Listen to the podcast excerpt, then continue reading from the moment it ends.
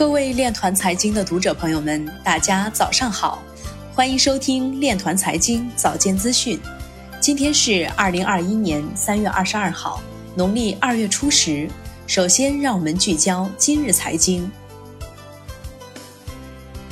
加拿大上市公司 Ether Capital 买入一点一万余枚以太坊。美国证券交易委员会委员表示。希望今年是加密监管的转折点。中信证券表示，目前看今年货币政策明显收紧的概率仍然不高。广东金融创新研究会常务理事表示，智能合约的安全隐患与三个因素有关：一是智能合约本身的运行机制；二是区块链技术的特点；三是智能合约应用的社会约束。数据显示，比特币非零地址数量超过三千六百九十一万，再创新高。数据显示，交易所中以太坊占比达到二十八个月来的低点。金色财经报道，三月二十一号，佟掌柜的朋友们深圳海外专场顺利举办，在圆桌环节，ChinUp Capital 深圳负责人表示。从以下几个方面来判断一下是不是一个比较不错的项目。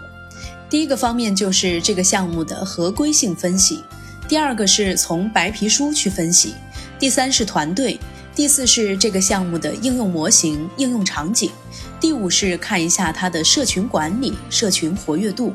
从这五个方面来看是比较重要的。反洗钱金融行动特别工作组更改术语。要求加密实体满足与传统金融相关的反洗钱要求。肖钢表示，数字货币不会对货币发行产生颠覆性的影响。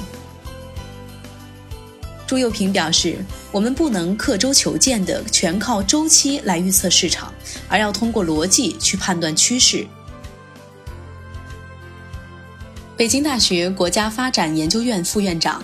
北京大学数字金融研究中心主任黄一平在中国发展高层论坛二零二一年年会上表示，数字货币的国际竞争可能已经开始出现，数字货币的发行和发展将来有可能改变我们的国际货币体系。